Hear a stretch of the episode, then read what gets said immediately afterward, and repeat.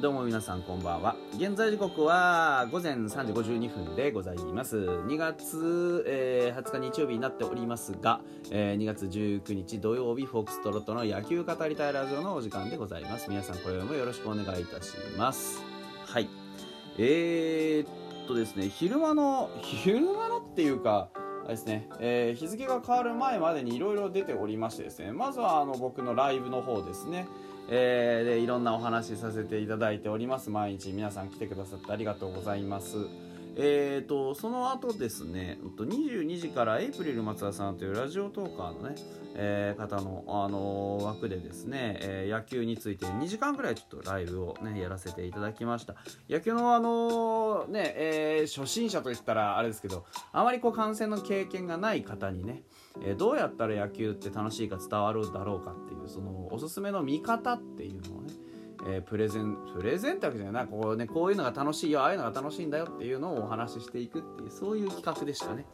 えー企画自体非常にうまくいったんじゃないでしょうか、あのー僕は非常に個人的に楽しめました。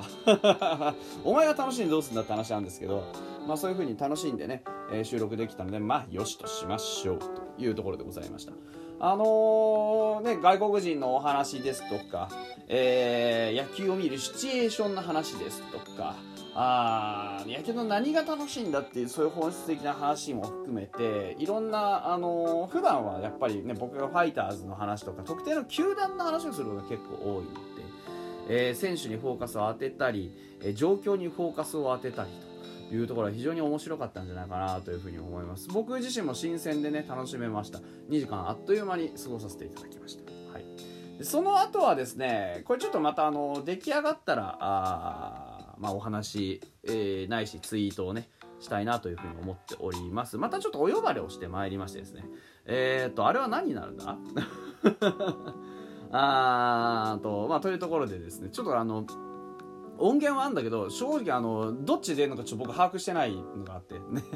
あのタイトルがちょっと正確じゃないので、えー今はちょっとネタバレは控えるということにしますがまああのそういうことでちょっといろんなそこの話をしてまいりました。そこのチームは非常にねあの話したいこといろいろいっぱいあって僕もちょっと予習していったもんだからまた喋りすぎましたけれどもねちょっとご愛嬌ということで、えーお許し願えたらなというふうに思っております。またねえーえーっと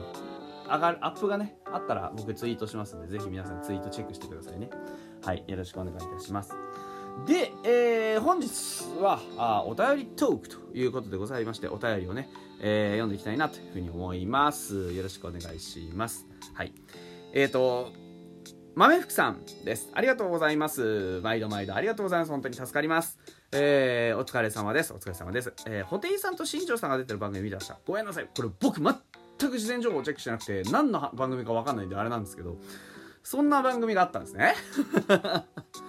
で DNA に楽曲提供している布袋さんに2位になったら個人用でとお願いしてましたよと。へえ MC のまっちゃんにはあー始球式からの国歌斉唱叶うものなら叶ってほしいですと。野球に全く興味ないはずのまっちゃんが見に行くって話してるの聞いただけで新庄さんがこの数ヶ月走り回ったのは無駄でもなんでななんでもなくて初めこそ不安が勝っていた自分でしたけど投稿を追いかけてます。悔しいけどいろいろ叶ってほしいですとえーあとペッパー師匠こと佐藤隆星君の記事。小さい頃からやってきてこんなに楽しく野球ができているのが初めてとありましたと。隆星君の話ではありますけど、えー見てるとほぼ全員から伝わります。実は争ってるんですけどね。今年はテスト期間っていうからには開幕後もこの感じが続くんでしょうかというお便りいただきました。ありがとうございます。えっ、と前段のその楽曲提供とかね、えー抹茶の国歌斉唱ってのもあれですね、あのー本当におっしゃる通りで、やっぱりそういう興味がないとか、ちょっと野球とは遠遠いっていう人をいかに野球の側に引きずり込んでくるか。そのために新庄さんは今まで動き回ってたわけですから、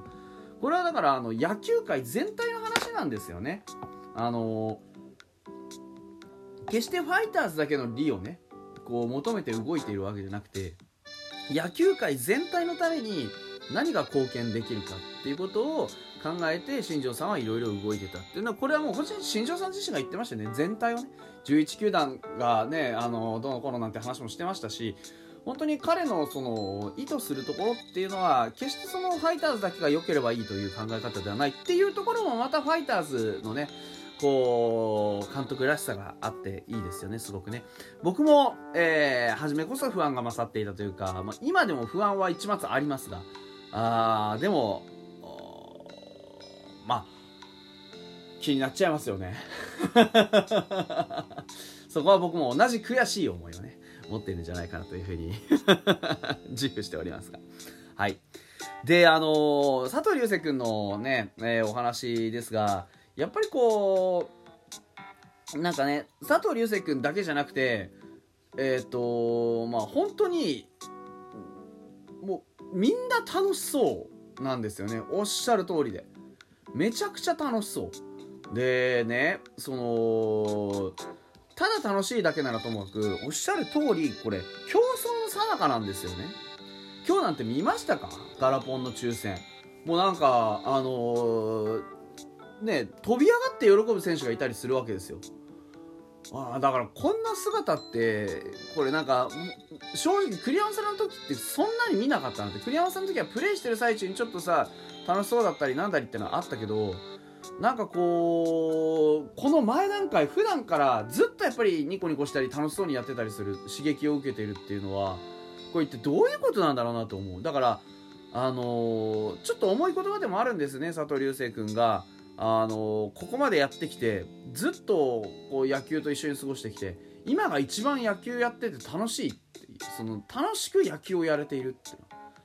これはちょっと重たい言葉だなと思っていて。だから逆裏を返せばねあの小学校とか中学校とかっていうもっとその野球の楽しいを何たるか楽しい野球の楽しいっていうのが一体何なのかっていうことを学んだり体験しなきゃいけない時代にもしかしたらそういうことをやらせてもらってないんだろうなっていうこれがね佐藤流星君だけの話じゃなくてやっぱあのー、まあね日本中に転がってる話なんだって思うと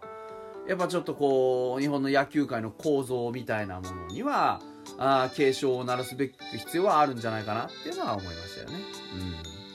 やはりまああのー、開幕後もこの感じが続くかどうかはともかくとしても少なくともこのお祭り騒ぎ感というかわちゃわちゃやっていて楽しそうだなファイターズっていうのはシーズンいっぱい続くんじゃないでしょうか。あのそれが何によるものかは分かりません。あのいつまでも多分ガラポン回すわけじゃないでしょうしね。うんと思います。はい。えー、というわけでもう一つでございます。はい。えっ、ー、と喉がくっついた。はい。えっとですね、えー、これが、あと、質問箱の方にいただきました。ありがとうございます。えー、安倍くん紹介会、えー、と、ドラフトルーキーですね、えー、会、えー、杉谷ではあの 言い方がツボにはまってしまい、何回も聞いています。これもしかして杉谷ではっていう話をしましたね。はい。杉谷枠というかね、その、まあ、あのー、やっぱりこう、いろんなね、えー、まあ、ユーティリティ性を備えてというところとかちょっとそんなに背が高くないところとか割とこう杉谷のようななんかあの特徴を持っているのではみたいなお話をした覚えがありますね。はい。でファイターズが目指すスピリッツの決勝のような阿部君そうですね。あの非常にムードメーカーで、えー、こう野球に対する姿勢でドラフトのスカウトにかかったっていうね。そういう感じでした。えっ、ー、とそんな阿部君を指名してしまうファイターズもやっぱり違うないいなと惚れ直しています。阿部君健やかに育って頑張れがむしゃらファイターズ毎日トークありがとうというところであの最後突然あのエールを送り込まれてありがとうございます。だからこれは匿名の方ですが本当にありがとうございます、えー、質問箱も久々に使っていただいたようなそんな気がします。えっ、ー、と本当に阿部君に関してはもうおっしゃる通りであのなんかこれぞファイターズってっていう選手なんですよね。杉谷がそうであるようにそのなんだろう決して決してこう選手として超一流の実力を兼ね備えているというわけではないけれどもあの選手として野球に対してどれだけ真摯に向かい合ってきたかっていうところを可能性として捉えてもらったからこそのそのドラフトにかかったということであって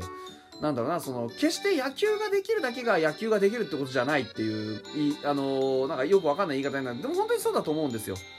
野球がうまいっていうだけがプロ野球選手になれる方法じゃないよっていうことを示すべく指名したんだとしたら僕はおっしゃる通りあの阿部君を指名したファイターズっていうのはやっぱりファイターズらしいなっていう感覚は当然持ちますよね。野球が子供たちもしくはそのなんだろうなあのいろんな大人たちに夢を見せるものだよって。いうことをね。念頭に置いた指名のように僕には思います。当然そのドラフトの順位としては高くないけれどその阿部君はプロの世界に入って野球をする権利を何で得たのかっていうところをも、ね、考えてみると僕はそういう、まあ、野球というものに対してのえー、姿勢というかあなんだろうな。野球ってこうどういうふうにやるか。まあメンタルのゲームなんでね。どういうメンタルでやるかってすごく大事なんでね。そういうところ精神面の部分とかあをちゃんと評価された。逆に言うとそこをちゃんとスカウトが見てるチームなんですよね。うん、だからこそ僕はあの今楽しめていると思うんですよ。やっぱり新庄剛志っていう人があ野球に対してブレを働いたり絶対にしないというところ野球の可能性を見出すっていう意味においてはすごくストイックな人だっていうことがなおさらこの今のファイターズっていうチームにね、えー、そこにいる人たちそこにいる選手たちに、えー、いい影響を与えているようなそんな気がしておりますと。いうところで、えー、本日お便り2通いただいたのであ、すみません、ちょっと紹介するのが遅くなったのもあるんですけれどもね。はい。というわけでございました。また明日。